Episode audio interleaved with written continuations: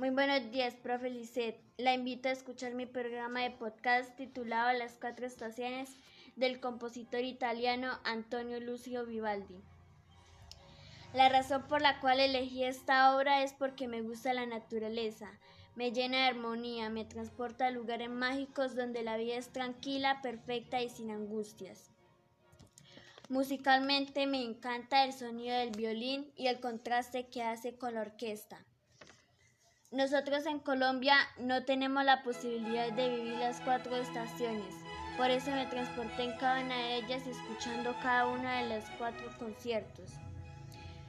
Viví en el invierno una llovizna y una pequeña brisa pegándome en la cara. De la primavera me sentía ansando en un campo abierto acariciando las flores. Del verano me encanta esa suavidad del sonido y la manera como los instrumentos tejen ese matiz tan delicado para alzarse nuevamente con fuerza en el otoño. E indudablemente para mí sí es una maravillosa obra.